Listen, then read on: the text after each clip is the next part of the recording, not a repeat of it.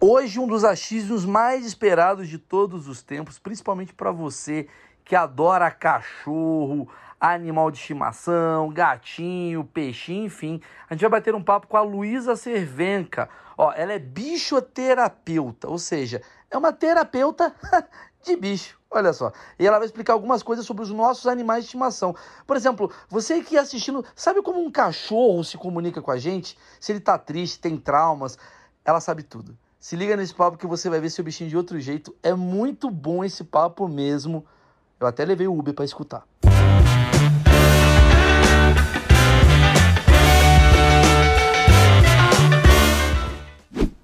Luísa, bichoterapia. Me explica, cachorro tem depressão? Olha, cachorro não tem depressão. Existe algo semelhante que a tristeza profunda, mas sim, eles precisam de terapia comportamental, que é a modulação do comportamento que muitas vezes a gente julga como inadequado, mas que pode ser altamente natural, só que não no que a gente quer. Tipo?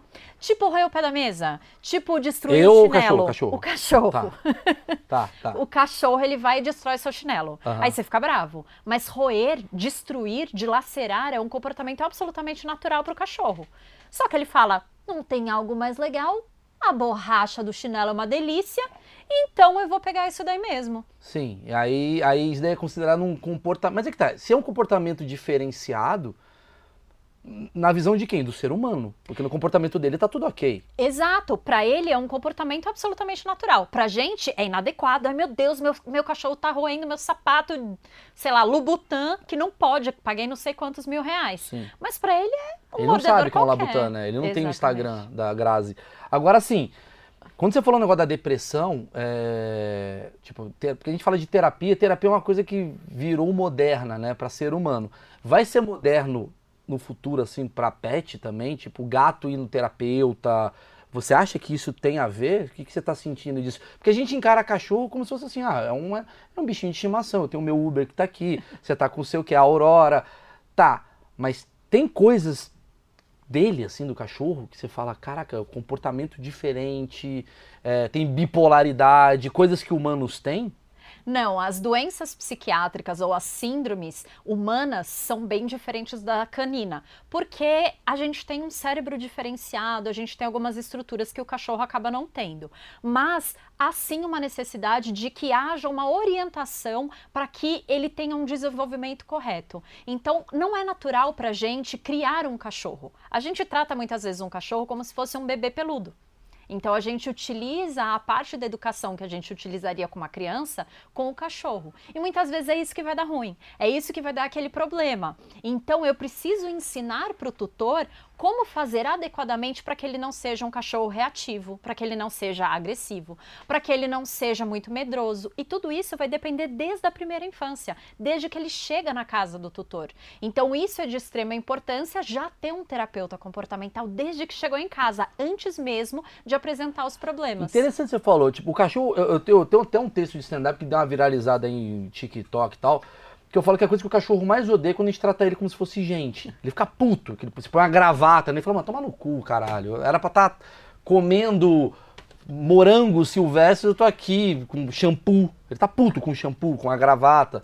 Ele não gosta desse tratamento. Na verdade, ele não gosta do que é artificial. Por exemplo, shampoo. Normalmente os nossos shampoos têm cheiro disso, hidratação de não sei o que. O que pra gente é gostoso, pro cachorro ele tem um olfato muito mais apurado. Então, pra ele pode ser extremamente irritante o fato de ter aquele cheiro grudado que ele não pode fazer nada pra tirar esse cheiro. Então, a gente tem que tomar muito cuidado, lembrando de quem é o cachorro. A gravata, a gravata é uma coisa fofa pra gente, mas o cachorro tá nem aí. Então, fantasia, é, roupinha. Claro que a gente tem cachorros que são mais friorentos e precisam de roupinha no inverno. Agora, a maior parte do tempo é frescura nossa. Tá, você falou que o cachorro ah, é alterado de acordo com o comportamento. Quais coisas que a gente mais faz errado com o cachorro? A coisa mais errada é achar que ele deitado na caminha é fofinho, tranquilo e esse é o ideal de cachorro. Ou seja, a gente tem um cachorro, na verdade a gente queria ter um ursinho de pelúcia. Ele deitou Ele tá exatamente agora. Ah, é. ele tá- ele tá fazendo a demonstração. Ah. Isso, é eu que ensinei isso Entendi, ele. entendi. Você fica na minha Alexa e quando eu tô fora falando Uber, dorme, deita. E dá o petisco depois. E dá o petisco depois. Mas fala, quando a gente acha que ele tá deitadinho, fofinho. A gente, na verdade, a gente quer um ursinho de pelúcia. A gente quer tudo que é mais gostoso de ter um cachorro. Então é chegar em casa e não ter aquela frustração de, ai, será que ele vai me dar oi ou não? Ele já vem todo feliz, independentemente do que tenha acontecido. É aquele cachorro que nunca vai reclamar. Dificilmente ele vai falar, não, não, não quero isso que você tá me oferecendo. Ele sempre vai estar tá muito feliz, querendo estar tá junto. E ele sempre vai ser esse grudinho fofinho que vai trazer muito carinho. E é isso que a gente busca no cachorro. Só que a gente esquece que o cachorro é um cachorro. Ele tem os seus comportamentos naturais, as suas necessidades e que muitas vezes a gente ignora. Então, esse é o maior problema que os tutores fazem com o seu cão, que é simplesmente deletar essa vertente canina, deletar essa vertente natural da espécie e que ah, é o ursinho de pelúcia. Mas é o que a gente é, né? A gente só vê a parte boa de tudo. Né? O TikTok é o quê? 15 segundos que basta. Os outros um minuto não queremos ver. Eu acho que isso a gente está levando para os animais. Tanto que está tendo muito mais abandono de animais como antigamente. Porque as pessoas falam, nossa, agora que eu descobri o, o pitu late. Não sabia que ele latia, achei que ele só ficava parado e fazia a coisinha. Tá, você sente isso, uh, mais erros hoje em dia? Eu não sei se mais erros, eu acho que, na verdade, é uma orientação não adequada. Então, são poucos os profissionais ainda, infelizmente. Então, você falando, será que mais no futuro todos os cachorros vão precisar ou todos os gatos vão precisar de terapia? Eu gostaria que já nesse momento todos estivessem buscando terapia para os seus cães e para os seus gatos. Mas sim, a gente precisa de mais profissionais que saibam realmente instruir o tutor. Uhum. Então, o mais errado é não passear. Ai, não, mas eu não quero que meu cachorro machuque, é, suja a patinha. Eu não quero que o meu cachorro cheire cocô, cheire o bumbum de outro cachorro. Meu Deus, que horror! Tem isso? Tem gente que é assim? Tem, porque humaniza. Então acredita que cheirar o bumbum do outro cachorro é algo grotesco. Então a gente acaba fazendo essa, essa relação que não tem nada a ver. Qual o perigo de não passear com o cachorro? São vários os perigos. Primeira coisa, a gente tem uma falta de enriquecimento da rotina desse cão, porque o passeio não é simplesmente gasto de energia. Ah, e o Uber é super bonzinho, não precisa passear com ele. Não, não é só para gastar energia, não é só porque ele é bonzinho que ele não precisa passear. O passeio, ele vai ver coisas novas, ele vai ter cheiros diferentes, ele vai conseguir se comunicar enquanto o cachorro. A comunicação ela é feita através da urina, através das fezes, através do feromônio, que é um cheiro que a gente não sente. Então existe existem outras coisas, outros comportamentos importantes que o cachorro deve executar e pode executar no passeio, como encontrar pessoas que às vezes ele não está acostumado, encontrar outros cães. Então o passeio é de extrema importância. Ele está aqui, por exemplo, para ele é legal? Super legal. Isso daí considera como um passeio ou tem que ir hoje 7 horas da noite de novo? tem que ir passear de novo. Desculpa. É mesmo? É, Por quê? Mas... Qual é a diferença de ele estar tá aqui e estar tá no passeio? No passeio, ele vai encontrar cheiro de outros cães. Mas e... aqui também tem, não tem? Betinho, não. Entendi, entendi, entendi. Então, fazer esse forrageio, esse cheiro de coisas é muito importante. Mas estar aqui também é muito importante, porque ele está vendo a movimentação de todo mundo, tá. ele está encontrando pessoas, tem a Aurora, tem o brinquedo dele, ele pode executar comportamentos que talvez ele não executasse na sua casa, por exemplo. Entendi, entendi. Passeio é importante e muita gente não quer dar passeio porque, ah, tô com preguiça e tal, e você está destruindo o cachorro. Quando que o cachorro entra numa depressão, que você falou, é, não a depressão, mas a tristeza profunda, o que, que faz um cachorro estar tá muito triste? Como é que você vê que ele está muito triste? O que faz o cachorro entrar em tristeza profunda é uma mudança brusca de rotina. Então, por exemplo, a gente está na quarentena, eu estou trabalhando em home office todos os dias. Aí, de repente, do nada, eu começo a trabalhar das 8 da manhã às 6 da tarde fora de casa e eu não faço uma adaptação. Isso é uma mudança brusca que pode sim vir a gerar uma tristeza profunda. Morte morte de tutor, morte de um outro cachorro, separação de tutor, mudança de ambiente, troca de casa. Se isso não for feito de forma adequada, isso pode sim gerar uma Mas tristeza como que profunda. vai ser uma forma adequada? Estou separando a minha mulher, eu falo, peraí gente, vamos respeitar o Uber. Como é que funciona? Como é que funciona essa separação para não dar ruim pro cachorro? Guarda compartilhada. Então, passar um tempo com um, passar um tempo Entendi. com outro, igual é com o filho, porque o cachorro ele está acostumado com aquela rotina, ele está acostumado a ter aquele ambiente. De repente tudo muda, ele é mais apegado a um ou mais apegado a outro, então isso não acaba não fazendo muito sentido na cabeça Mas por exemplo, dele. se a gente vai viajar, vou viajar, vou levar ele para praia comigo, ele vai se sentir meio nossa, isso daqui é um ambiente estranho, eu não gosto, vai ficar triste nos primeiros dias? Depende da personalidade. Normalmente, quando a gente vai para um lugar que é muito mais legal do que a nossa casa, que tem mais cheiros, tem mais passeio, tem coisas novas para fazer, ele vai gostar muito mais. É tipo ir na casa da avó, Sim. que vai ter aquele sanduíche que você não pode comer em casa, aquele Entendi. Aquele doce ali por baixo da mesa. Então isso vai ser muito divertido. E como que a gente percebe que o cachorro está em tristeza profunda? Porque ele vai mudar o comportamento. Muitas doenças fisiológicas e doenças do comportamento a gente consegue perceber com alteração de comportamento. Então ele vai diminuir a fome dele, ele não vai querer comer tanto, coisas que ele tinha interesse, ele já não tem tanto interesse. Então esse brinquedinho que o Uber adora de repente já não é mais tão interessante. Ele começa a não querer mais sair, coisa que antes ele amava, ele fica mais na caminha dele vão tentar pegá-lo no colo, ele já não quer muito também, ele não quer muita interação. Essa é a tristeza de um cachorro. Essa é a tristeza de um cachorro. Eu queria entender através de sinais, que assim, como o cachorro não fala, pelo menos ainda, é, tem algumas coisas baseadas em comportamento assim do corpo dele, né? Tipo, rabo. Me explica como é que você percebe alguns sinais do rabo dele, o que quer dizer, o que, que não quer dizer. Porque às vezes o cara tá achando, ah, o cachorro tá tão feliz, o cachorro tá com raiva. O que, que, que o rabo significa? Que o rabo é a, é a parte do cachorro que, que demonstra o comportamento dele, né? Também, também o rabo, mas a gente tem toda uma comunicação corpórea. Então, não é porque eu tô gesticulando de uma certa forma que quer dizer alguma coisa. O que, que isso quer dizer? que ele é maravilhoso. Como assim? o cachorro é maravilhoso. Mas quer dizer que eu sou um bom dono? Depende, não é assim. Por que, por que tá mostrando a rola pra mim? Ele não está mostrando. Ele tá mostrando os- o pau pra mim, no meio da entrevista. Então, daí é uma humanização sua. Entendi. Então não é ele pau, está pipi. apenas Tá. ele está apenas oferecendo o ventre, o ventre dele para você dar um carinho, um o ventre afago, dele é homem. mas continua tendo pança. Ah, tá. Então a pança. Ele, ele quer carinho agora? É. Irmão, tô no meio da entrevista. Segura aí.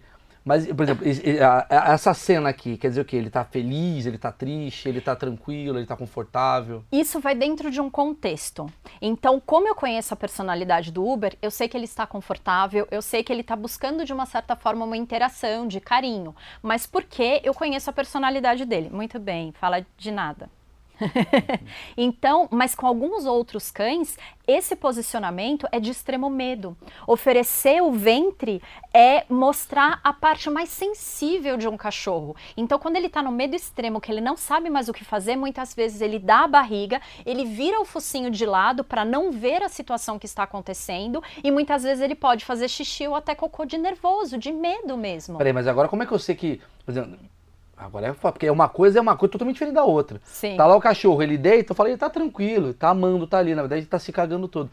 Tem uma diferença da forma como ele reage ou tem a ver com coisa do comportamento, do contexto tal? tem a ver com a personalidade e com o aprendizado. Provavelmente, a primeira vez que ele deu a barriga, ele estava um pouco desconfortável. E vocês fizeram, ai, que linda barriga, carinho. Aham. Ou a gente coloca o cachorro de barriga para cima e começa a fazer carinho. Aí ele fala, olha, essa é uma posição interessante que eu posso receber o que eu quero. Então, a- dessa forma que ele começa a aprender a ficar de barriga para cima tranquilo. Mas não é todo cachorro que tá de barriga para cima que vai estar tranquilo. Aproveitando falando, eh, depois a gente volta pro rabo. É, quando ele tá deitado assim, tá feliz, tá, beleza. Quais são outras formas? Assim, quando ele tá encolhido, pra pessoa até ver e falar assim, meu cachorro tá com tristeza ou não.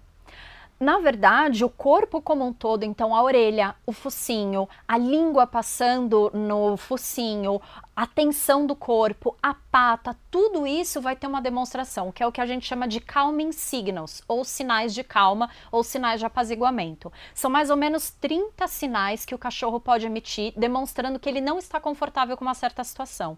Então pode ser, por exemplo, que ele não está querendo estar perto da aurora, por exemplo, e daí ele simplesmente lambe o focinho, ou ele boceja. Aí tem gente que fala, ai, tá com sono. Não, ele tá desconfortável, ele tá falando sutilmente de que ele não está confortável naquela situação. Maluco, é o metaforando do cachorro, velho. É o metaforando do canil. Ó, ele- o bucinador do Uber levantou ao 5, ele tá mentindo. Tá, ele tem estão lamber a boca, ele- era um sinal de o quê que você falou? de desconforto. De que ele não está confortável naquela situação. Que pode ser N coisas. Pode ser, por exemplo, chegou num parque, um cachorro chegou muito perto dele, ele não se sentiu confortável e lambeu o focinho. Ou eu, às vezes, quero ser muito Felícia. Ai, desculpa, ela tá dormindo.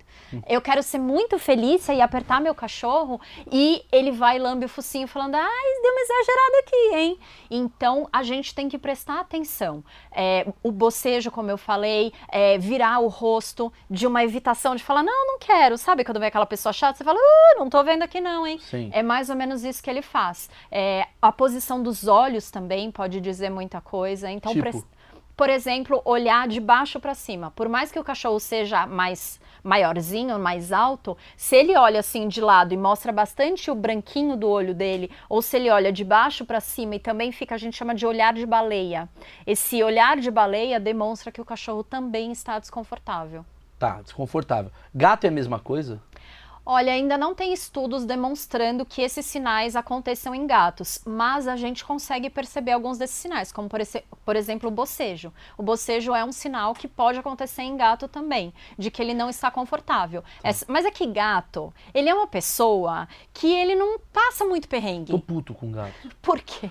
Porque o gato se acha pra caralho. O gato acha que ele é dono das paradas. Você chega em casa, o gato tá, ai, chegou o Carlos na minha casa, ai, babaca. Ele não tá muito feliz com a gente. O cachorro, eu tenho uma teoria que o cachorro, a gente gosta do cachorro porque ele é exatamente. O gato é exatamente como o ser humano é. E o cachorro é como a gente gostaria que o ser humano fosse.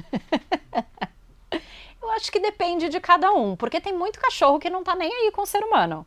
E tem muito gato que é a coisa mais fofinha do universo. Mas tem uma coisa constante, não tem? Do tipo, gatos são mais reservados. Gatos são mais curitibanos. É você que tá dizendo. É. E cachorros são mais, vamos lá, baianos. Alegre, é, felicidade, festa. E o gato é mais, com licença, seu nome tem uma coisa meio assim. É uma impressão ou de fato tem algo biológico entre eles serem distintos? Sim, não só biológico, fisiológico, mas também histórico. Quando a gente pensa na parte de interação entre humanos e cães, a gente está falando aí em mais ou menos 20 mil anos. Então, o primeiro animal a ser domesticado pelo ser humano foi o cachorro. Antes do gato? Antes do Mas gato. Cleópatra não tinha os gatos lá? É, mas a gente está falando 7 mil anos atrás. É mesmo, é. Eu achei que o gato. Eu achei que o gato ele ficava puto exatamente porque ele era imperador do Egito, hoje ele mora num flat. Ele tá muito puto. No apartamento estúdio. É, ele tá, nossa, mora num futon, que bosta. E antes ele era caralho, oh, o rei gato. E não, ele veio depois do cachorro. Vem e essa interação, ela acontece, então esse processo de domesticação acontece há muito mais tempo com o cachorro do que com o gato. E com o gato, entre aspas, foi uma coisa um pouco mais vinculada à alimentação. Então, o gato, ele se aproximou do ser humano porque ele vinha caçar os ratos. Oportunista, eu falei pra você, Betinho. O gato ele é cuzão, velho. É igual o GG. É, o gato é cuzão, o gato, "Oi, agora eu te amo, me dá comida, pau no seu cu, comi. E o cachorro tá sempre amando você. Mas é por conta disso, porque existe uma que a gente chama de coevolução. O ser humano ele estava começando a linguagem falada quando o cachorro za- já existia na sua vida. Então o cachorro ele vem como uma forma de aproximar não só por questões alimentares, mas também por questões alimentares.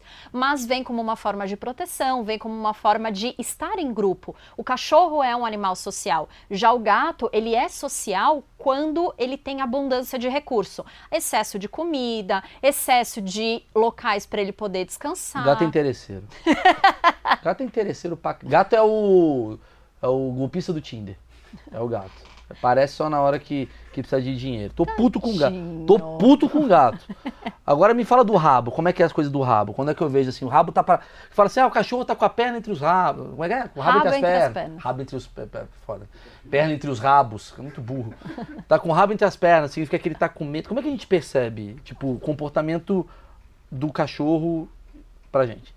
O rabo, ele é um dos indícios. Então tem todo o corpo, mas o rabo ele acaba sendo o indício forte. Muita gente acha que o rabo abanando quer dizer felicidade. Não necessariamente. Às vezes um cachorro tenso, um cachorro nervoso, ele pode abanar o rabo, mas de uma forma mais elevada e uma forma também mais tensa. Já quando ele tá com o rabo entre as patas, ele também vai curvar mais o, o corpo dele. Então ele vai estar com os quartos mais arriados. Então isso vai fazer também com que demonstre que ele está com mais medo, de que ele vai tentar fugir, de que ele não está confortável naquela situação.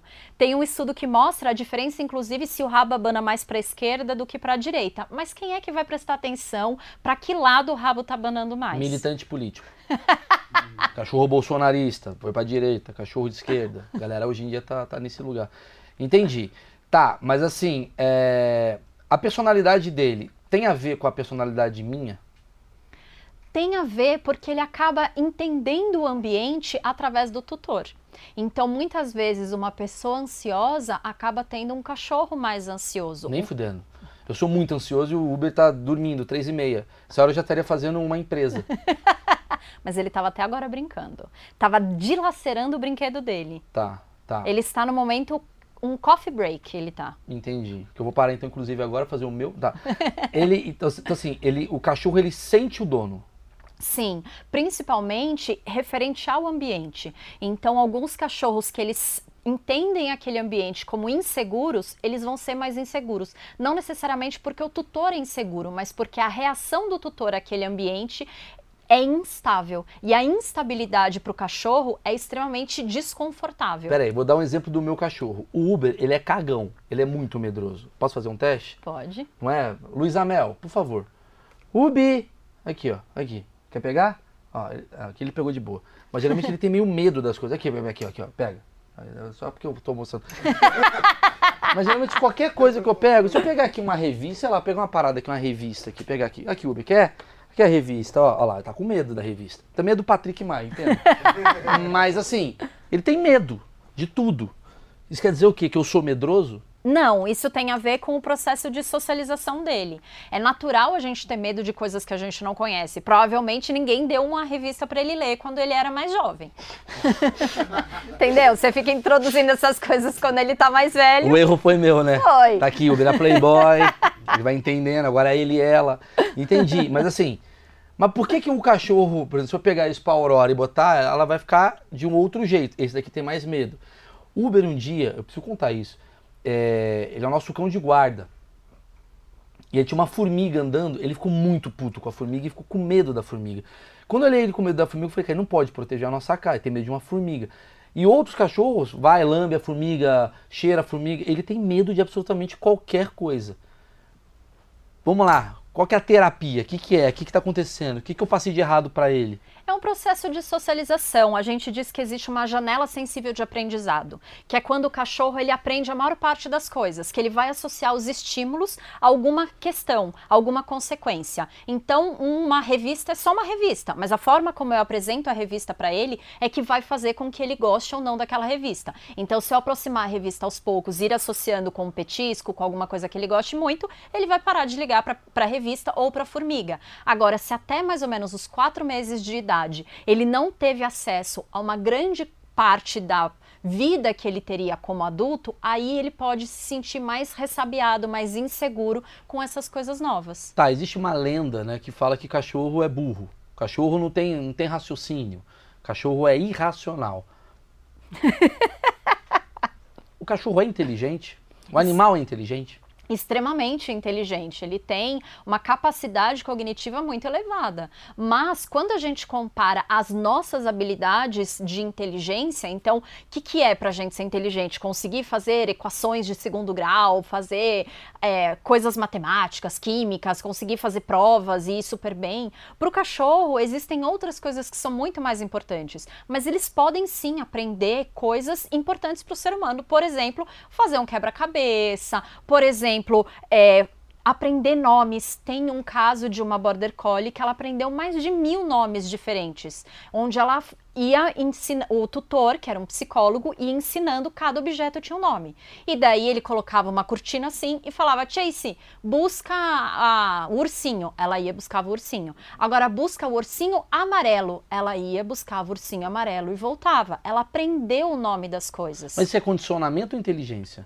Os dois. É condicionamento perante uma capacidade normal do cachorro. É então ele já nasce. decorar a coisa, o cachorro conseguiu. Sim. Entendi. Que interessante isso que você está me falando. Quer dizer, o cachorro ele, tão, ele, ele tem um lado de inteligência que não é instintiva, seria isso? Na verdade, a gente utiliza uma capacidade natural do cachorro para trazer para o que é interessante para gente. Então, para mim é importante que o cachorro aprenda palavras humanas: ursinho, bolinha, corda, brinquedo, água, comida. Então, a gente pode ensinar isso a ele, mas ele só aprende isso por conta daqueles 20 mil anos que tem de proximidade com o ser humano. O cachorro ele é passivo, ele é capaz de compreender a nossa afeição. Ele entende qual é a nossa emoção Jura? através, uhum, através só da nossa boca, através só do olho, só da sobrancelha. E ele tem uma capacidade de reconhecimento das emoções muito mais rápida do que muita gente. Ele percebe pela minha voz se eu tô triste, se eu tô chateado, se eu tô feliz. Sim, não só pela voz, mas também pela afeição. E quando a gente une a voz com a afeição, aí dá certeza da forma como a gente tá. E não só de ser humanos, mas também de cães, de, de co-específicos, né? Existem vários estudos mostrando isso. Ele enxerga em preto e branco? Não, ele tem uma similaridade com o daltonismo. Na verdade, as cores mais vermelhas, mais verdes, são um pouco mais apagadas, um pouco mais amarronzadas. Mas quando a gente utiliza cores mais fortes, com mais pigmento, aí eles conseguem distinguir melhor. Então, um brinquedo para o cachorro é melhor que ele seja azul, amarelo, que daí ele vai conseguir distinguir mais. Tá. A gente fala assim que o cachorro faz muito bem para as pessoas, né? Ah, o cachorro faz bem. Mas existe chance do cachorro fazer mal também para uma pessoa? Se o cachorro, se a pessoa tem uma expectativa do cachorro reagir de uma certa forma e o cachorro não atende aquela expectativa, isso pode sim fazer muito mal. A Aurora tá roncando, tá, gente? O que pra... quer dizer esse ronco dela? É ela tá sono tá ou ela tá puta? Não, ela tá dormindo. Ela tá capotada, tá nem aí pra gente. Ó, ouviu? É, entendi. É, meio... O que, que aconteceu aqui que vocês botaram? Eu acho que vocês andaram botando alguma coisa na água dos cachorros. Botaram, o cachorro porque, morreu, velho. Imagina, você tomar uma matança de cachorro no dia dela. Puta errado. E, aproveitando a pergunta, quando eu sei que é um rosnar, quando eu sei que, que o cachorro tá puto, por exemplo, às vezes eu pego o Uber, eu faço um carinho nele, ele tá. Ele não vai me morder. Por que, que ele não vai me morder? Por que, que ele botou na cabeça ele eu não posso morder? E quando chega o Elcio, por exemplo, faz um carinho, ele quer morder. O que, que tá na cabeça desse cachorro passando do tipo, dono não se morde? Ele tem uma cartilha, quando ele dorme, ele lê. O que, que, que tem para ele e para outros diferentes? Tipo, quando que é um latido de ódio? Quando que é um latido de, de carinho? Explica para mim. A gente tem uma escada de reatividade. A parte mais básica da reatividade, reatividade é qualquer comportamento que o cachorro vai executar perante um estímulo. Por exemplo, abraçar você abraça o cachorro, ele vai ter uma reação. Se ele está desconfortável, ele pode lamber o focinho, ele pode bocejar. Isso é o mais brando da comunicação dele. Mas pode escalonar e chegar ao ponto dele chegar a morder. Mas quando que ele não morde? Quando ele já entende qual vai ser a sua reação. Então ele tem previsibilidade. Ele sabe que você vai agarrar, que você vai ter esse ataque de felícia, mas que você não vai fazer nenhum mal. Agora, se é uma pessoa que ele não conhece, que ele não sabe qual é a reação, que ele não tem previsibilidade de qual vai ser o retorno dessa pessoa, aí ele vai tentar ser mais enfático de sai daqui. Então pode acontecer sim dele ter esses esses sinais, essa comunicação mais branda e falar: não, já deu meu limite aqui, vou te morder para você sair de perto, porque não tô mais aguentando. Eu vou fazer uma pergunta que é pergunta que tutor deve estar tá querendo saber, que é a coisa baseada na nossa carência. Quando eu sei que o cachorro tá me amando? Sempre. Tá, acabou então, fiz encerrado. não tem como o cachorro não nos amar, porque essa é a beleza do cachorro. O cachorro vive no presente. Não importa se ontem você bateu nele. Espero que não bata. Eu sei que você não bate. Não. Mas é, não importa se você fez isso. Não importa se ontem você esqueceu de dar comida para ele. Ele viveu hoje. Então é hoje. Se você tá aqui com ele hoje, brincando com ele hoje, é isso que importa. E essa relação é que vai ser o auge da vida dele. Então o cachorro está sempre amando o seu tutor. A gente vê casos horrorosos de tutores que são agressivos com seus cães e o cachorro está lá tentando agradar ao máximo, de fala o que você quer que eu faça, que eu faço pelo amor de Deus. Então é por isso que a gente tem um coração tão mole perante o cachorro. Como é que uma criatura que é puro amor tem alguém que consegue fazer mal contra ele? Então quando que o cachorro ama? Sempre. E mais do que isso, a gente tem prova científica de que o cachorro é puro amor. Porque quando a gente está em contato com o cachorro, a gente libera ocitocina, que é o mesmo hormônio que a gente libera quando a gente está ninando uma criança, que a gente está interagindo com o nosso filho. Então imagina que ter um cachorro, muita gente fala, ah, eu não sou pai e mãe de cachorro a mesma, o mesmo hormônio liberado com o seu filho humano também é liberado quando você interage com o seu cachorro. E esse mesmo hormônio também é liberado no cachorro. Então, o que a gente chama que é o hormônio da paixão, o hormônio da relação. Ele sente essa parada também? Sim, ele também tem liberação de ocitocina quando está em contato com a gente. O que, que, é esse desespero dele quando a gente vai embora? O que, que ele pensa? Eu vou lá na padaria, na cabeça dele, fudeu, ele nunca mais vai voltar, Deus me abandonou. Inclusive, eu tenho essa teoria, eu já cheguei a falar para vocês que eu acho assim, é... pro, vê se é isso, vê se tá certo. Pro, Uber, às vezes eu fico olhando o Uber, ele olha para mim como se eu fosse o Deus dele. Eu sou Deus, ele não acredita em Deus, ele não tem uma igreja que ele vai, ele, ele acha que eu sou Deus. E aí quando eu saio para ir pra padaria, ele pensa assim, me abandonou. Deus me abandonou. É mais ou menos a gente. Quando a gente está numa situação, se você que acredita em Deus, obviamente, está Deus aqui, e quando, sei lá, acontece uma merda na tua vida, você acha que Deus te abandonou. Talvez ele só foi numa padaria também. é isso? Ele acha que a gente é extremamente essencial na vida dele? A gente faz com que ele ache isso. Como que a gente faz isso? Tendo um ambiente instável que é a pior coisa para o cachorro. Então tem dias que eu chego em casa e eu falo, ai, Ubi, fofinho. E tem dias que eu falo, ai, Ubi, sai da minha frente, eu tô irritada, eu não quero falar com você.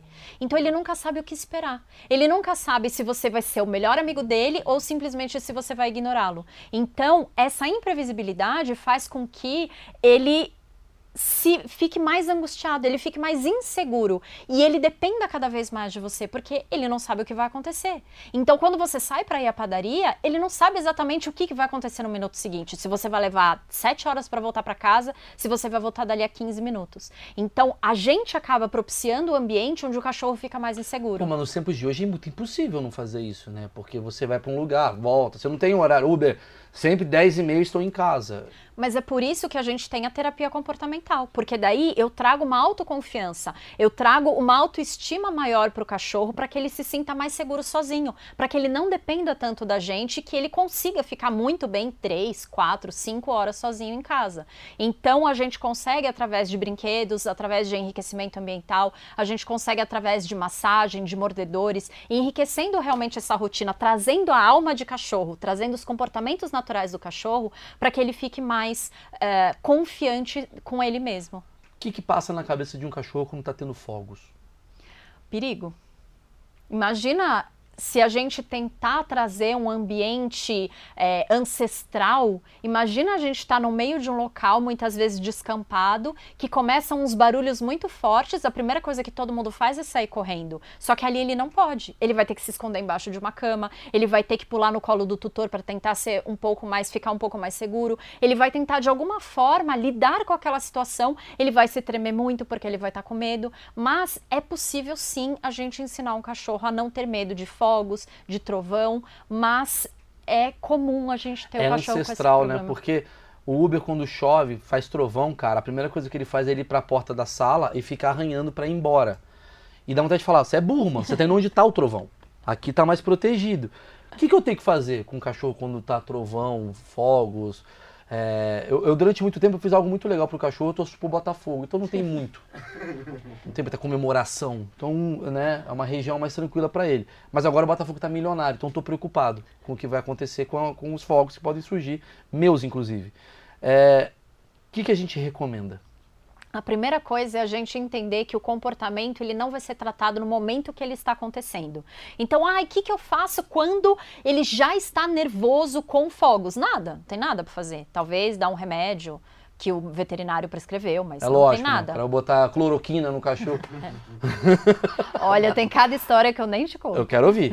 É. mas o que a gente precisa fazer é trazer mais segurança desse cachorro, é trabalhar para que ele tenha mais tranquilidade para lidar com desafios, para lidar com situações que causem medo. Então é antecipar. Eu já sei que vai ter fogos, por exemplo, o Réveillon. Todo mundo sabe que vai ter fogos. Então eu sou uma pessoa que não adianta me convidar para festa no dia 31 de dezembro, porque eu estarei em casa preparando o ambiente para minha cachorra e para os meus gatos. Então eu preparo tanto eles quanto o ambiente para eles conseguirem passar tranquilos. E ela é uma pessoa, eu falo que cachorro é pessoa. Então ela é uma pessoa que ela não se sente confortável, por exemplo, com fogos do nada.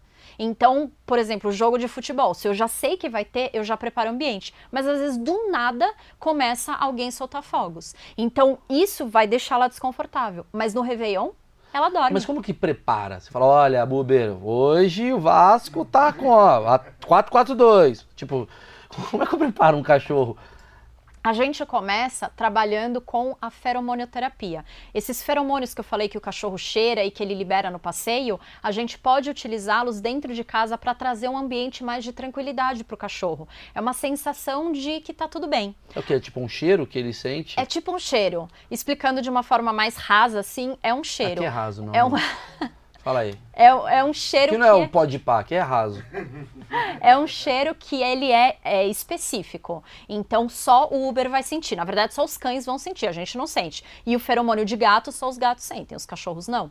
Então a gente pode trabalhar com feromonioterapia, a gente vai oferecer mais enriquecimentos, a gente vai colocar uma alimentação que ele goste muito, por exemplo, num tapete de lamber ou dentro de um brinquedo para ele ficar horas e horas lambendo. A gente vai dar um mordedor que ele gosta muito para ele roer bastante, porque lamber, roer libera serotonina. Serotonina é o que vai contrabalancear o cortisol, que é o hormônio do estresse. Então, quando ele fica nervoso, quando ele tem medo, tenho, ele tem um pico de cortisol. Mas se eu tiver um cérebro mais banhado de serotonina, eu Olha seguro que um pouco. louco, velho.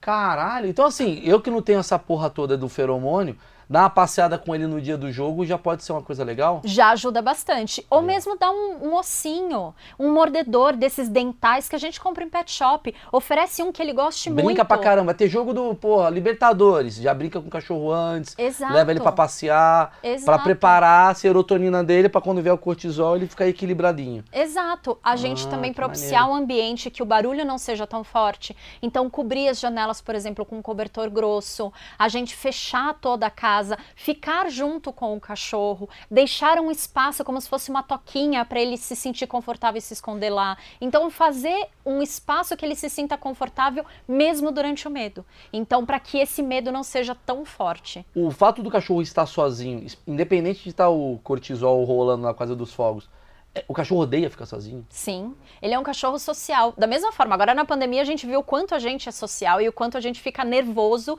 de não ter contato com outras pessoas. O cachorro também. Ele quer ter contato o tempo inteiro, porque ele foi feito para viver em grupo. Então, passar por um perrengue, passar por um medo, passar por uma angústia sozinho é mil vezes pior. Inclusive, existe uma síndrome chamada Síndrome de Ansiedade por Separação ou Angústia por Separação, que alguns autores apontam que isso acontece isso se desenvolve decorrente de medos quando ele está sozinho. Então, bateu a porta da vizinha, ele se assustou e estava sozinho, e dele falou: pelo amor de Deus, eu não posso mais ficar sozinho, porque senão coisas horríveis vão acontecer. É mesmo? Ele tem esse pensamento? E isso fica onde? Isso fica no, no, no DNA dele? Isso é ancestral? Porque. Isso que eu não entendo, né? Porque a gente vem de uma, de uma corrente que diz assim: o cachorro, mano, o cachorro Dizem que ele esquece tudo em sete minutos. Não é um negócio assim? Não tem uma história? Eu sou burro, não tô sabendo falar. Mas não tem uma coisa que o cachorro ele, ele tem uma memória rápida? Dizem, é, tem um mito de que o cachorro tem memória curta. Sim. Mas na verdade isso é um mito. Ele tem um hipocampo, que é o local onde a gente armazena as nossas, as nossas memórias, da mesma forma.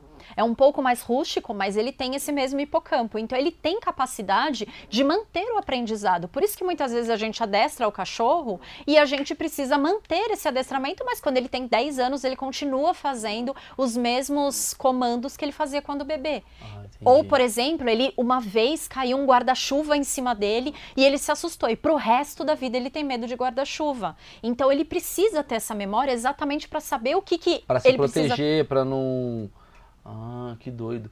É... Quando você fala de, de cachorro e gato, existe essa treta aí, né? Bolsonaro e Lula.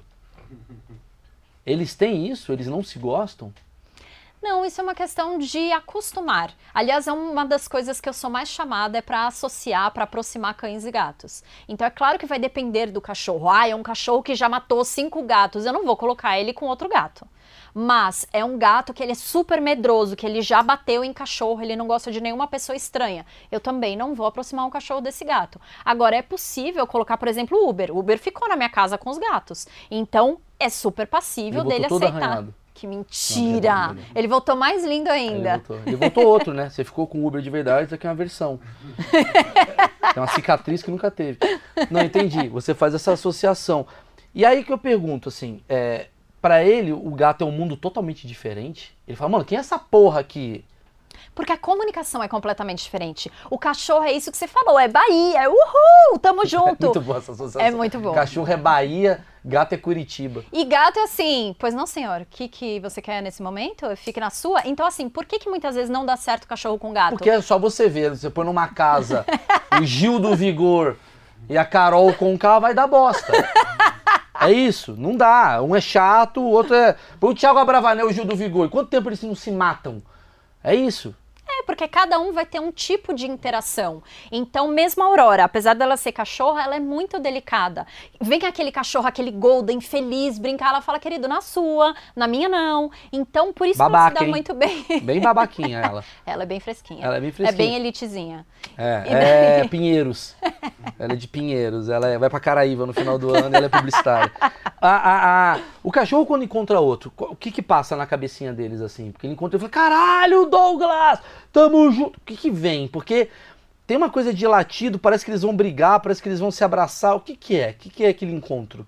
Depende do quanto o cachorro é sociável. Tem alguns cachorros que odeiam encontrar com outros cães, porque eles não sabem entender, eles não falam cachorrês. Então eles não sabem entender o que, que o outro cachorro está querendo dizer, ele não sabe se vai avançar, se vai ser amigo, então ele prefere distância. Então muitas vezes ele late, ele avança como uma possibilidade de afugentar o perigo. Em vez dele fugir, ele acaba falando: sai daqui, eu vou atacar primeiro para que o outro saia, para que não tenha chance de vir me atacar. Agora, tem aqueles cachorros super felizes que falam: ai, por favor, venha brincar comigo. Que muitas vezes eles podem latir de euforia, de vir brincar comigo, por favor, você tá muito longe, vem mais rápido. Agora, pode acontecer, por exemplo, a Aurora, que ela fala: eu tolero o cachorro, mas assim, vem com calma. Aí o cachorro, por Babaca exemplo, Uber. caralho, falei pra você. O Uber foi super educado com ela. Lógico, meu veio, cachorro- brincou, ele é educadinho, é verdade. Aham. Ele veio, cheirou ela, deu uma voltinha, eles se conheceram, beleza, até a próxima. Não precisa ficar nessa euforia. Então vai depender de personalidade para personalidade. Mas quando os cachorros já se conhecem, eles são bem amigos, aí pode rolar aquela super euforia, um cachorro que corre, o outro que vai atrás. Então eu acho super fofo. Cachorro que morde outro é o quê? É amor? Pode ser brincadeira, dependendo de como é essa mordida. Pode ser uma brincadeira, mas dependendo de como for essa mordida, dependendo da escala dessa mordida, pode ser algo muito O sério. que, que é a cheirada do Toba? É olhada no Facebook.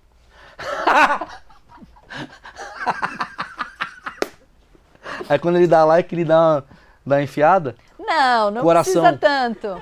Mas é assim, ele quer saber as informações. Ele quer saber aonde passou, o que que comeu, se tá estressado. É pelo cu, coitado? É, porque ali tem muitas informações. Ali normalmente tem cheiro das fezes. Fe- As fezes vão ser baseadas na alimentação. A gente tem a secreção. Mentira que ele cheira e fala, hum, carpaccio. É, meio isso? Exato. Quantidade de proteína, porque isso vem daquele momento mais ancestral, que era o cachorro vinha perto do ser humano, ele tinha um outro tipo de alimentação. Ele se alimentava com grãos, ele tinha uma alimentação diferenciada e ele voltava para o grupo dele. E daí o grupo cheirava o fiofó dele e falava: Peraí, onde você andou? Quero também. E daí ele vinha e daí que foi se aproximando do ser humano. Luísa, a cabeça de vocês fez assim ou só a minha? Eu o mundo inteiro sabia, eu sou o mongo. Maluco, é sério? Então ele dá aquela cheiradinha do tipo assim, vamos ver como é que foi o dia de Aurora. hum, interessante, sua dona é legal tal. É meio isso? É, porque uma das formas de liberação do cortisol, então um dos metabólitos do cortisol sai através das fezes. Então eu sei o quanto o cachorro ficou estressado naquele dia, simplesmente cheirando o bumbum dele. Eu não, né? O cachorro. Sim, sim, sim. Olha que interessante. E o feromônio, ele também tem liberação anal. Então você também consegue entender se aquele cachorro ele tá mais feliz, se ele passeou, se ele tá tranquilo, tudo através daquela região. Além de ter a glândula anal que fica mais para dentro assim do ânus, que também tem uma liberação quando o cachorro tá muito medroso, tá muito angustiado na situação. Pode ter que é mais ou menos aquela glândula do gambá que tem aquele cheiro forte. O cachorro também tem. Mas o que, que muda pra ele? Vai cheirar o cu do cachorro e fala, nossa, ele tá estressado. E aí? É só uma fofoca pra ele. Tô melhor do que ele. Hum. Hoje é uma fofoca, mas também é uma forma de falar, nossa, ele tá muito nervoso, é melhor eu me afastar. Ah, essa mulher aí não deve ser uma boa dona. Vai bater em mim daqui a pouco. Olha. Exato. Então é uma forma dessa comunicação para entender como que ele vai reagir perante aquele grupo. Que louco, velho. Isso é muito louco. O gato tem essa mesma coisa? O gato, ele não é uma pessoa que sai, né? É. Ele não é uma pessoa que interage. Ele já é do então, home office. É, exatamente. Ele fica em casa e fala, por favor, ninguém venha me ver. Zoom, então... galera, sério. não vou ter moema. Eu É, dou entendi. parabéns pelo Zoom, pelo WhatsApp, tá bom demais. Então ele não tem. Muitas vezes, quando você tem dois gatos em casa, por exemplo, e você leva um gato ao veterinário, quando ele volta, esse que ficou bate. Porque ele fala, "Ô, que cheiro é esse? Você pensa que você é quem de sair de casa e voltar agora? Então pode ter essa rusga, pode ter essa briga, porque muda o cheiro, muda a sensação. E daí um gato ele começa a cheirar mais o focinho, começa a cheirar mais a cabeça, Sim. mas pode cheirar o rabo também. O objetivo do cachorro é estar fedendo, né? Porque isso que atrai a fêmea. Não tem um negócio assim? Na verdade, o cachorro ele não quer estar com cheiro de cachorro. Porque Não? a gente precisa lembrar que o cachorro ele é predador.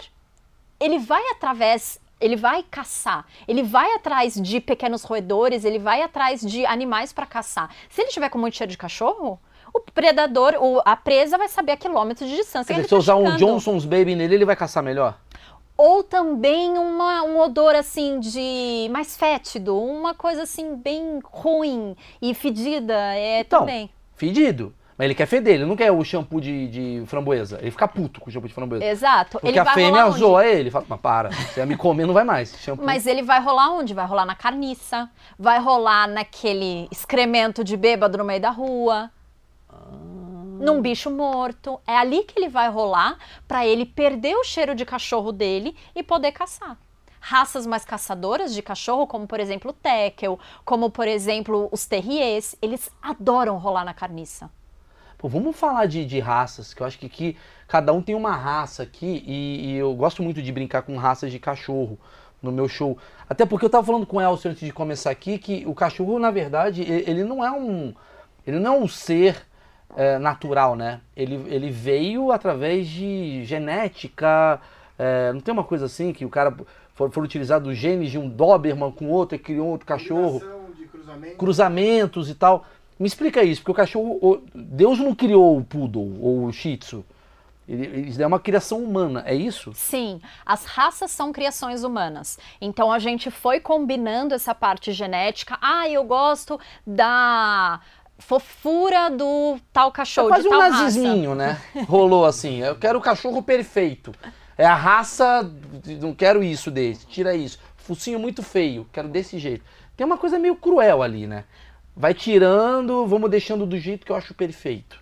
E também a gente foi criando as raças para utilizar essas raças com alguma finalidade. Então eu quero cães boiadeiros, eu que- quero cães de pastoreio, eu quero cães que ajudem a cheirar, então que sejam farejadores para conseguir utilizar em questões de polícia, enfim. Então a gente foi criando raças para atender as nossas necessidades, para ajudar na captura de presas. Então eu vou e faço, sei lá, tiro e atiro em animais, em patos, e daí o animal vai lá e captura esse pato e traz para mim, mas não, não mata, não, não dilacera, não come esse animal, enfim. Então a gente foi criando raças para atender as nossas necessidades humanas. Mas ainda não foi encontrado um ancestral do cachorro. O que a gente sabe é que o mais próximo dos cães domésticos que nós temos hoje é o lobo cinza, que ele frequenta ali uma região mais nórdica, uma região mais norte do nosso globo. Mas a gente não tem certeza de qual foi a espécie. É meio como o ser humano.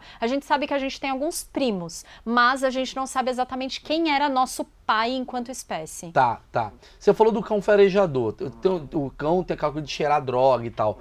Ele pode se viciar?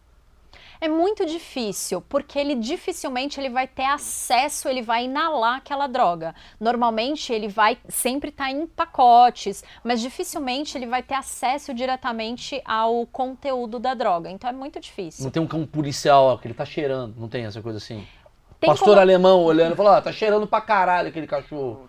Não tem, não tem como Não. viciar, porque aquilo ali é forte pra ele, né? Mas por questões éticas, a gente não pode fazer esse Claro. tipo de, de contato, porque senão a gente está obrigando o cachorro a fazer algo que não é natural para ele. Mas em termos é, científicos, tem como, por exemplo, eu viciar outros animais em droga sim.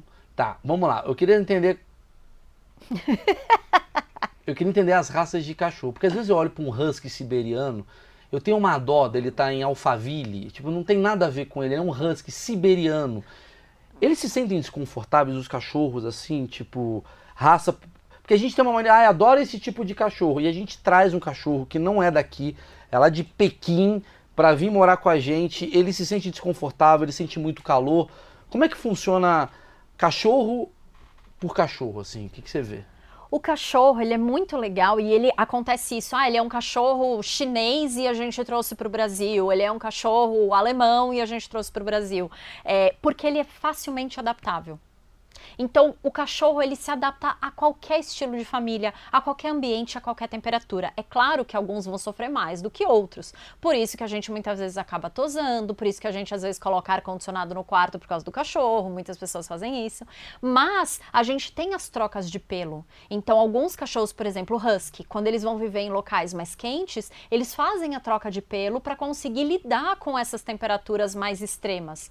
Mas com certeza é mil vezes pior para um husky viver no Rio de Janeiro do que um chihuahua de pelo curto. Tá. Assim, se eu puder falar alguns raças de cachorro, você conseguiria falar características? Tem características do cachorro?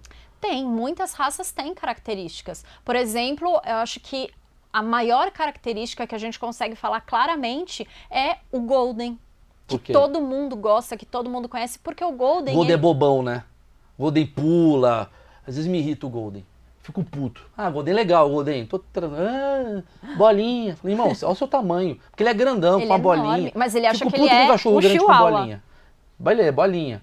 O outro, mano, 1,90m, irmão, bolinha. Ele tem muito isso, né? Mas ele é um cachorro que ele é altamente treinável para ser, por exemplo, um cão de serviço, um cão guia, um cão de suporte emocional, porque ele foi desenvolvido exatamente para ter essa relação com o ser humano, para ter esse momento de interação e depender desse ser humano. Então ele foi uma raça desenvolvida, por exemplo, para estar perto, observando o que o ser humano está fazendo, para ter uma reação perante essa relação. Quando ele é um cão guia de cego, por exemplo, ele tem um treinamento para isso ou ele automaticamente já é um cão que já ajuda? Não, é um cachorro que ele vai sendo treinado até os dois anos. É um trabalho muito bonito, feito por treinadores especializados nisso e que você vai treinar. Tem toda uma genética que precisa ser é, ah, analisada para tá. que esse cachorro possa ser escolhido. Mesmo assim, ele vai sendo treinado até os dois anos e com dois anos é que ele realmente vai ser efetivado Entendi. ou não. Não posso meter um shih tzu com um cego que ele vai comer o cocô o cego cai. É isso. Exatamente. E não só é uma questão do cachorro. Precisa ter, é tipo Tinder. Precisa ter o um match. Então precisa ser o cachorro adequado para aquela pessoa adequada. Entendi. Então existe um banco de dados para entender qual é a personalidade da pessoa e do cachorro para que seja feito esse treinamento conjunto para que dê certo. O Lulu da Pomerânia pode ser considerado um cachorro? pode. Tá. O problema é o tutor do Lulu da Pomerânia entende que o Lulu da Pomerânia é um cachorro? Ou uma almofada? Há uma dúvida, né? Há uma dúvida, há uma dúvida. É. Muitas vezes eu atendo o Lulu da Pomerânia porque ele quer ser um cachorro. Ele é de uma raça que a gente chama das raças primitivas, que são as raças mais próximas lá ao nosso lobo cinza. E ele fala: Eu quero ser cachorro, eu quero brincar, eu quero fazer isso, eu quero fazer aquilo, eu quero morder, eu quero dilacerar. E o tutor fala: Não, querida, aqui, ó, quero você no meu colo, Puta, sendo coitado, um ursinho. Eu tenho uma dor do Lulu da Pomerânia, cara. Porque é sempre uma dona perua que fode a vida dele, velho. Ele Fica quer ser bolsinha. cachorro, ele quer ser cachorro. Ele quer ser cachorro. Eu sempre acho que quando ele entra no pet shop, a galera fala: Ah, chegou a bicha. Ele, para! Porra! Olha meu pau! Ele fica puto. Ele fala: Eu quero cheirar o fiofó alheio, eu não quero estar dentro da bolsa. Puta, ele deve ficar triste com o negócio da bolsa, né? Tá. E tutor de Lulu da Pomerânia que não gosta que ande no chão, que não gosta que ande na grama porque se suja, não pode é, sujar. É decisão feminina, não, acho que tem tutor, é tutora. Tutora? É, o homem, o homem nunca acorda numa quarta que era um Lulu da Pomerânia, mas nunca, nunca. É uma mulher que tomou uma decisão e o cara fala, tá bom, qual o nome dele, amor? Ah, vai chamar Fluff. Ah, Fluff. É um cara pau mandado que tem um Lulu da Pomerânia, corta o saco e joga pra cima que ele não manda em nada. É, outros cachorros, vamos lá. Yorkshire, qual é, é a característica? Ele é caçador. Ele é um terrier. Yorkshire, não, não, não dá, não dá. Você pode se retirar, já vi que eu é um especialista. Yorkshire, mano, caçador de quê? De grilo. Não, eu juro, ele é muito caçador. Tanto é que ele é ligado 220. Tem gente que tem Yorkshire exatamente porque quer o Lulu da Pomerânia, para colocar na bolsa, porque é pequenininho, bonitinho, fofinho. Mas ele é agitadaço. Mesmo ele com 10, 12, 15 anos, ele é ligado no 220. Porque querem ele na almofadinha, bonitinho, engraçadinho. E ele tá ali ligado de, por tá favor, tá solta aqui um rato que eu vou matar agora. Ah, é? Ele quer comer rato? Ele quer comer o que vier. Tanto é que muitas vezes são raças que comem é, gambás principalmente em cidades ah, mais interioranas, ele caça gambá, ele caça E o dono fica puto. Fica puto e fala: o que que tá acontecendo? O que você acha que você é? Você tinha que estar tá dormindo na minha cama. Não, irmão, vim antes de você. Meu ancestral falou que era pra eu comer o rato. É? Ele tá puto. Os terriers, eles são caçadores. E quando a gente não oferece um ambiente que utilize esse, esse essa estratégia de caça para outras coisas, ele vai caçar calcanhar. Ele vai caçar criança Yorkshire, mano. Yorkshire. Caralho, não dava nada pro cachorro, Elcio. O bicho é mó. Tem que botar então, cuidado, Yorkshire. Exato. É pior do que um, um Doberman, um, um Nem fudendo. Nem Rottweiler. fudendo. E Yorkshire, aquele tamaninho. É. Um, um Yorkshire de um amigo meu matou um Doberman. Engasgado, é verdade. O Doberman foi comer. Não, mas é, de repente, dependendo de como for, porque ninguém tem um Doberman achando que tem um ursinho em casa. Ah. Todo mundo fala, eu tenho um Doberman, eu tenho um Rottweiler, eu vou ter um profissional que vai acompanhar esse cachorro. Entendi. Então, ele tem alguma questão de... é, Já tem um certo cuidado ali. O Yorkshire é uma roleta russa. Exato. Pegou a arma, brrr, tá, tá, tá, tá, dá dando tiro pra ali. Exatamente. O outro não, você põe o negocinho, vai. Olha que louco. Eu recebi uma mordida de um Yorkshire que foi uma das piores mordidas que eu já levei. É muito bom esse papo, velho. O Yorkshire virou um bagulho muito pesado, cara. Eu achei que o Yorkshire é o cachorro mais bunda mole do Brasil. Não, é o Shih Tzu. Peraí, o Shih Tzu é mais bunda mole? É mesmo? Mais que o Lulu da Pomerânia? É, o Lulu da Pomerana, ele é uma raça super primitiva, então ele quer latir, ele quer brincar, ele quer dilacerar, ele quer fazer um monte de coisa, só que querem ele na bolsinha. Mas o Shih Tzu, ele só quer sombra e água fresca. Ah, ele é maconha. Ele é Ele é o meu Pedro Scooby. Ah, ele, ele- o Shih Tzu é de boão. de boaça, É. porque ele é do imperador. Ele foi criado para ser o cachorro companhia do imperador. É mesmo, é? É. Do Adriano? É, aí eu já não sei, mas tá. acho que não, é mais Ah, tá. assim, Tibete, essas coisas Ah, assim. é, ele ficava só de companhia do... É verdade, o imperador naquela época ia ser um puta cara chato. Latiu muito, mata! né? Então ele ficava, foi o que sobrou, ficou quietinho. Que interessante esse papo, doutor. O Doberman dizem que tem um problema mental, não dizem? Dizem que a caixa craniana é menor do Ah. que o cérebro consegue. é, que o- a caixa craniana é menor do que o tamanho do cérebro. Ah. E que daí isso dá uma dor de cabeça e faz com que ele seja ah, ele é nervoso. Meio, ah, tem enxaqueca. Meio... Não, mas não é isso. Ah. Na verdade, a gente precisa entender a linhagem do Doberman. É um cachorro muito bom, mas ele precisa ser trabalhado. O comportamento dele precisa ser trabalhado. Porque assim como qualquer raça, por exemplo, o Lulu, da Pomerânia que a gente estava falando, ou mesmo o Yorkshire, se ele não for bem trabalhado, ele pode se tornar um malucão Um por aí que não sabe o que fazer. Mas é muito mais fácil ter um tutor consciente, já vai pegar um Doberman sabendo o que tem na mão, do que um Yorkshire ou, por exemplo, um Jack Russell. O Jack Russell, que é o cachorro do Máscara, o que eu pego de cliente que fala, ai, mas é porque eu queria um cachorro pequenininho, fofinho, eu lembrei lá do Máscara, do filme, e daí eu acabei pegando, mas é um cachorro que tem uma energia pra dar e vender. Sim, o Tem- cachorro do Patrick, insuportável. Exatamente. Puta que pariu. Mano, sério, o cachorro do Patrick. Deu, fog.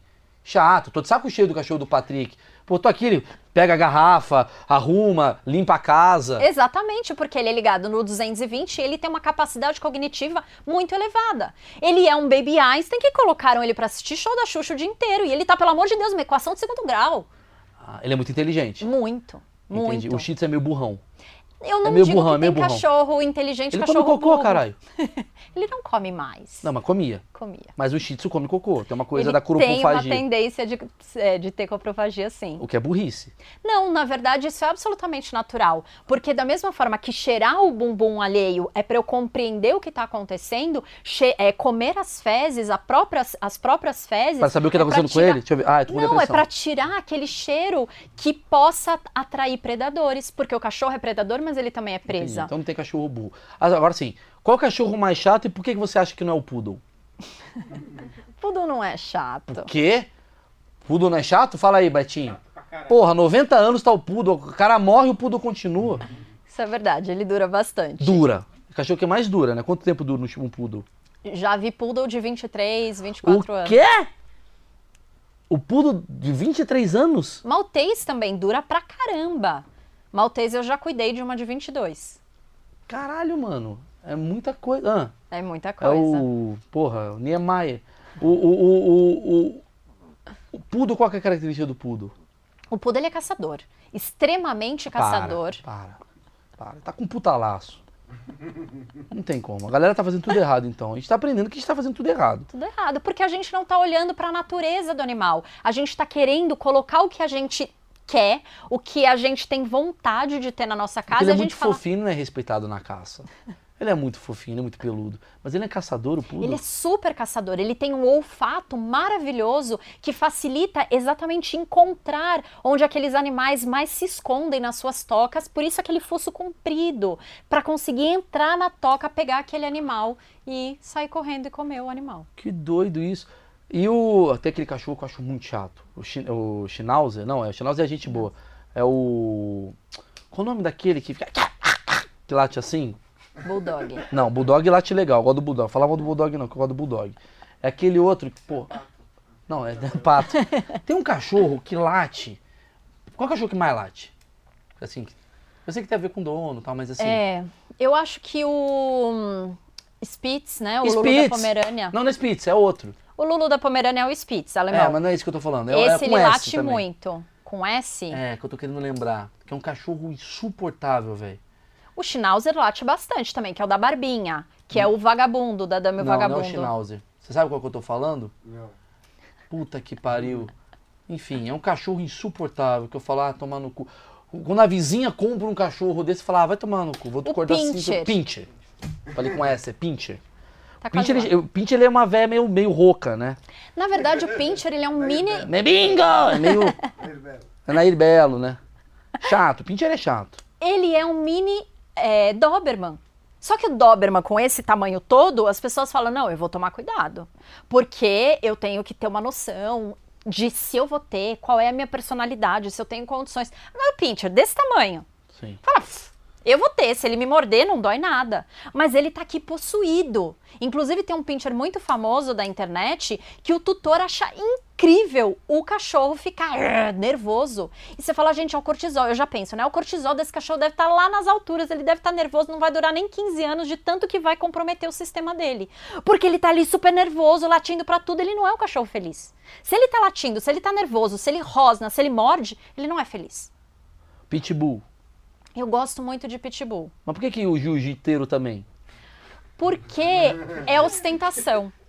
O pitbull, ele é um cachorro muito forte. Ele é um cachorro que tem uma presença muito grande. E a mordida mais eh, pesada, a mordida mais dura, a mordida mais potente que a gente tem entre os cachorros. Então, por isso, acaba sendo é símbolo de... agressivo. É, Mas ele é bonzinho, né? Ele é muito bonzinho. E esse Ele é daqui que muito tá chegando aqui delicioso. agora? É a daqui? Cacau. Cacau. Vem cá, antes de fazer, eu queria fazer um negócio do quebra-cabeça com ela pra finalizar, mas me fala assim, uma vez, uma vez eu, eu conheço a Luísa aqui há uns bons uns cinco anos, né? Desde que eu tenho Uber eu conheço você. Foi, foi. Te a gente bateu conheceu papo, no, você foi me entrevistar, você trabalhava Foi. na Folha. no Estadão. No Estadão. Só o concorrente. Ah, tudo bem. tudo no final é pro Uber fazer o cocô dele. Você trabalhava lá no Estadão, você me ligou pra fazer uma matéria, o Uber tava bem pequenininho, e aí a gente tava falando sobre adestramento, de como é que faz tal. Que ele chorava, não era? Quando ele ficava sozinho. Eu chorava quando ficava sozinho. E eu vou falar de adestramento rapidinho, mas antes eu queria falar. E você me deu uma lição que você falou, mal, nunca dê comida que não seja ração. Porque isso mata o cachorro. E a gente tem uma mania de, ah, vai dar um franguinho aqui. O que, que acontece? Explica pra mim.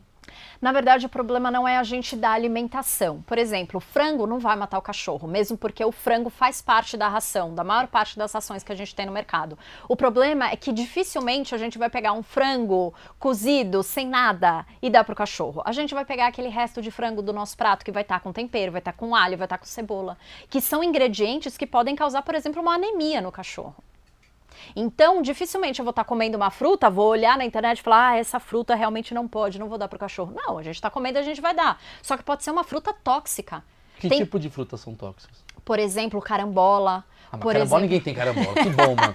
Só no Canadá o cachorro morre também. uva. Uva, Uva é já tem. super tóxico. Não pode dar uva pro Não cachorro. pode dar uva Uber. cachorro. Cospe. Não. Não pode dar uva? Não pode dar uva. Também Tá não. Então a gente tem várias coisas que a gente não pode dar. Então eu prefiro falar de alimentação específica para cachorro do que ficar, ah, não é, osso de tal coisa pode, mas cru.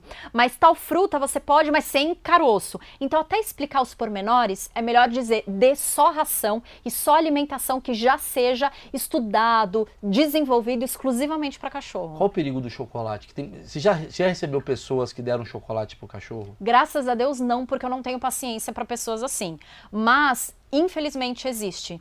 E o chocolate, na verdade, o cacau, ele tem uma substância que é altamente tóxica, só que é feito cumulativo. Então, às vezes eu dou um chocolatezinho, aquele chocolate que é só um restinho de cacau e o cachorro não passa mal.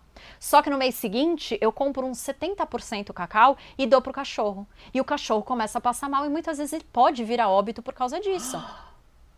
Por causa de um chocolate. De um chocolate, uma lambidinha no chocolate.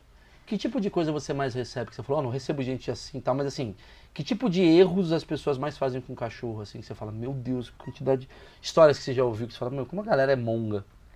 Olha, eu acho que o mais comum que eu pego é exatamente ter o cachorro como fofinho. Então, é claro, a Aurora tá aqui no meu colo, boazinha, mas em casa, ela não come comida no pote, ela tem que caçar a própria alimentação dela. A gente tem os tapetes de forrageio onde eu escondo as coisas, ela tem que comer lá dentro. Ela tem os mordedores, apesar dela não ter dente, a gente tem os mordedores para ela ficar lambendo. Então, ela tem o tapete de lamber onde eu coloco a alimentação úmida. Então, o mais que eu Você recebo. Você um 60 para o cachorro. mais ou menos isso mesmo. Porque o mais que eu recebo é exatamente o cachorro que não é cachorro. É o cachorro que é bibelô e o tutor, muitas vezes, eu coloco aqui alguma coisa. Aí o tutor fala, ai não, tá muito difícil, eu vou por aqui pro cachorro. E daí você fala, não, eu quero dificultar a vida dele mesmo. Ai, mas tadinho. Eu falo, mas você teve dó da sua filha quando foi fazer vestibular ou você foi lá fazer para ela? Não, faz pa...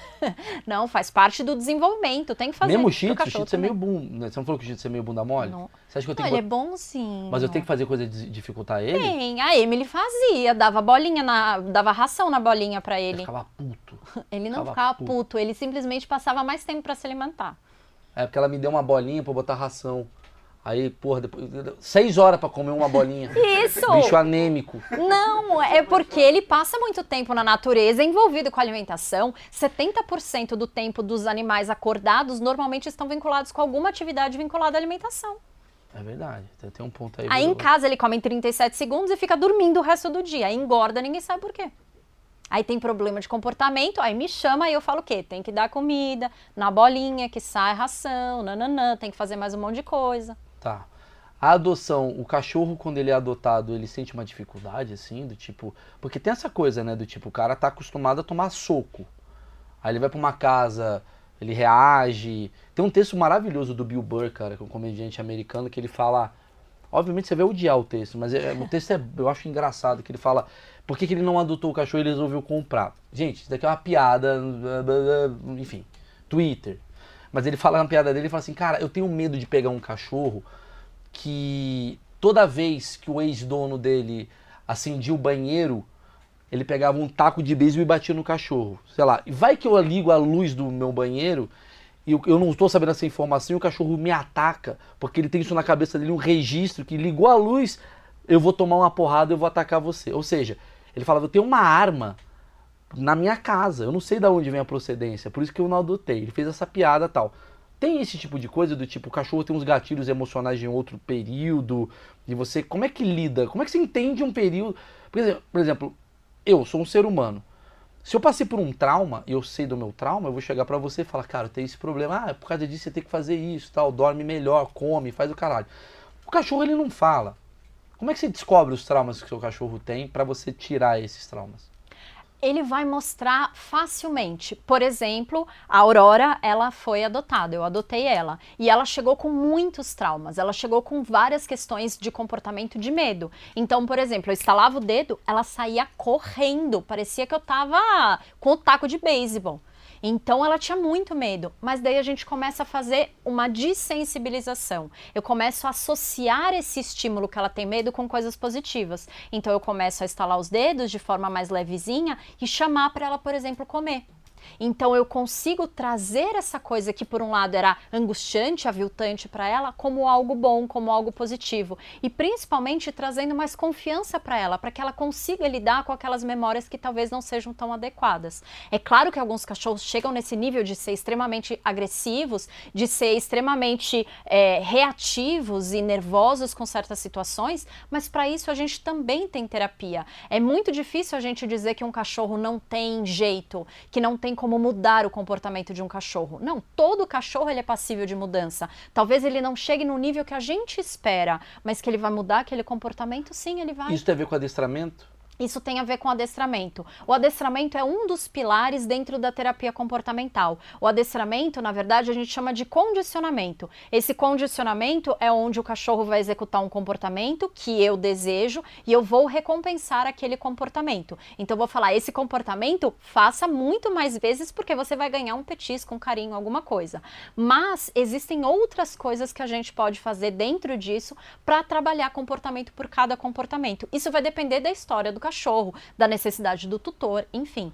O GG tava falando aqui que a cachorra dele ficou grávida e não ficou grávida, né, GG?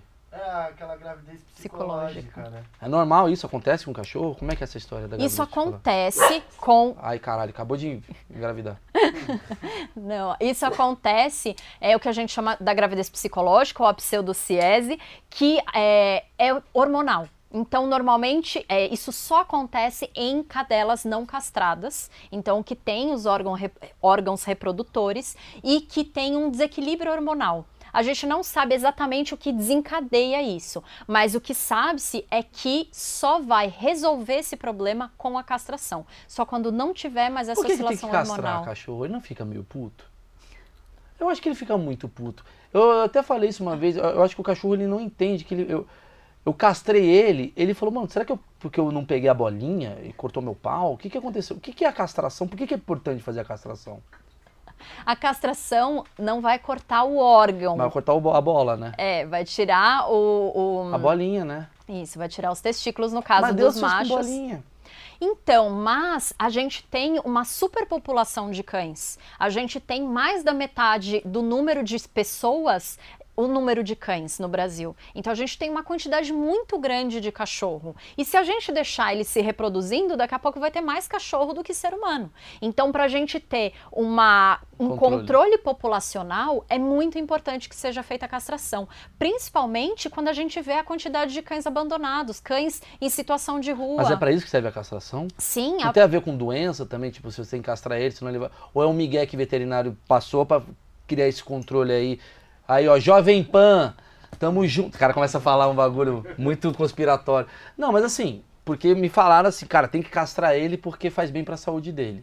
Na verdade, a testosterona, né, no caso dos machos, ela é imunossupressora. Então, pode causar mais eh, doenças, porque o sistema imune dele fica mais deprimido, não responde tão bem, então isso pode fazer Tá. com que ele tenha mais doenças. Mas quando castra, o que, que Quando- muda pra ele? Ele fica Nada. mais. Ai, tô sem saco. Ele fica. Não, não tem essa mudança no comportamento. A mudança vai ser só em comportamento sexual. Então ele não vai ter intenção, mesmo que tenha uma fêmea no cio, ele não vai ter intenção de ir lá, cheirar, copular, ficar ali o tempo todo naque, naquele comportamento. Então ele não vai se preocupar tanto com isso. Ele não vai ter aquela preocupação tanto de demarcação de território.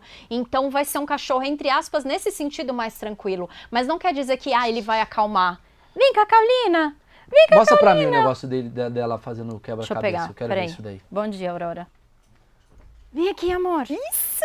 Muito bem! Tá. Vem, tá? Ela tá jogar com medo. xadrez? É. Não, nem fudendo. Cacau! Vem, eu meu não sei amor. jogar xadrez. Tá? Vem. Você tá com medo? Pode vir. O Maurício não morde. tá vendo como eu vou associando positivamente? Ela tá com medo, mas daí eu vou trazendo ela mais pra perto. É Uber. Uber amigo. Ah, ela tá, ela tá assustada com ele? Não, ela tá assustada com toda a movimentação, É. com todo o ambiente. É porque ele é amedrontador também, né? É, ele tem cara de bravo. Uma coisa dele aí Vem, talvez seja- Cacau. Uber amigo. Muito bem. Muito bem, coisa linda. Muito bem. Deixa eu pôr direito, vai. Isso daqui é um enriquecimento ambiental para o ser humano, que tem que aprender como monta isso daqui. Vem. Vem. Ó. Então a gente vai colocando o petisco, a gente vai colocando o petisco aqui e ela vai encontrando, ó, ela vai resolvendo todas as situações. Agora eu vou montar aqui. Ah, entendi. Você esconde. Eu escondo os petiscos para ela ir encontrando. Deixa eu pôr aqui. Por aqui. uma parte para ela conseguir ter acesso aos petiscos. Ela vai sempre no mais fácil. Então você falou que você não sabe jogar xadrez. Ela sabe. Entendi. Se você botar um bacon embaixo do peão, talvez eu saiba jogar xadrez. É mais ou menos isso. E a nossa intenção nunca é dificultar o ponto que o cachorro não consiga resolver. Então, ó. Mas qual que é o objetivo disso, assim? Ela passar na PUC? Qual, qual que é... Qual que é o final? O que, que isso resulta para o cachorro? O objetivo disso, ó, aqui, Cacau. O objetivo disso é a gente trabalhar a capacidade cognitiva. Então, quando você fala se existe um cachorro muito inteligente, na verdade é isso que vai fazer com que o cachorro seja inteligente ou não. É a capacidade de resolver, de, é, resolver desafios. Então, resolver incógnitas, vamos dizer assim. Então, o cachorro ele é mais ou menos estimulado e não mais ou menos inteligente. Ele só vai poder colocar toda a inteligência dele à prova se a gente oferecer oportunidades para isso. Se eu soltar o Uber aqui agora, o que, que vai acontecer? Ela não vai curtir muito. É. Mas eu posso pedir para ela ir para lá e colocar o Uber. Não, não, só é, curiosidade. Você quer Uber... que eu ensine não, o Uber? Não, não. não, se o Uber quisesse cruzar com ela, hum. existe essa possibilidade? Cachorro, qualquer cachorro cruza com qualquer cachorro? Sim, porque é a mesma espécie. Ah. Então, ah. como a gente tem essa mesma espécie, mesmo sendo raças diferentes, a gente consegue fazer esse cruzamento sim, mas os dois são castrados, então já era. Existe cachorro gay? Não, na verdade, existe a bissexualidade em, qual, em qualquer, não, mas na maior parte das espécies do reino animal. Não existe um homossexual restrito. Existe, ah, eu libero para você, depois você libera para mim. Então, porque o sexo ele não é simplesmente Primos, uma forma de né? reprodução. É isso, né? Todo mundo aqui teve primo. não, acho que é só você. Valeu, galera. É... Entendi, Luísa. Acho que. Deixa eu botar, deixa eu botar aqui, vai dar ruim? Deixa eu ver. Não, eu ponho ela pra lá. Vai lá, Uber. Ah, boa. Uber joga dama melhor. Entendi. Cara, interessantíssimo, cara. Acho que alguém tem uma pergunta, alguma dúvida? Alguém aqui, tem ó. alguma coisa aí pra perguntar? Fala, Eu tive os terriers, eu já vi que existem raças de cachorro que ah, foram criadas para cuidar de crianças, que foram criadas pro lar. Se. Se tem diferença, se hoje isso ainda vale. Na verdade, a gente tem raças que foram criadas para lidar ou interagir melhor com os seres humanos. Não existe uma raça que é melhor para a criança. Isso vai depender muito da forma como a gente faz essa interação entre o cachorro e a criança. Então, eu já peguei Goldens que são super reativos. Então, da mesma forma como eu já peguei Goldens que são super bonzinhos e adoram crianças. Então, isso vai depender muito mais da criação do que qualquer outra coisa. Ó, o Uber é super inteligente. Cadê você falando que seu cachorro é burro? Tá meia hora. É bullying. Não conseguiu, não conseguiu achar uma. Aqui, esse daqui. Não, mas é assim mesmo, ele tá aprendendo. Quando você queria comer de colher, você também levou um tempo. Não, foi rapidão. Ó, pessoal, tá na descrição aqui todas as redes da Luísa. Quem quiser talvez conhecer mais o trabalho dela de bichoterapia, rede social, bater um papo, chavecar, faz o que você quiser. Tá aqui. Eu vou pedir imensamente, por favor, para vocês colocarem like nesse vídeo, para esse vídeo sair da bolha e assim passar o canal do Whindersson Nunes, é o nosso próximo objetivo, tá bom? Inscreva-se no canal, a gente está chegando quase a 5 milhões de inscritos. Muito obrigado, Luísa, de verdade. Eu que agradeço. É, e hoje eu vou levar o Uber para passear. Tá bom. E vai dar um quebra-cabeça para ele também, porque ele tá mandando bem aqui, viu? Então ele não precisa passear.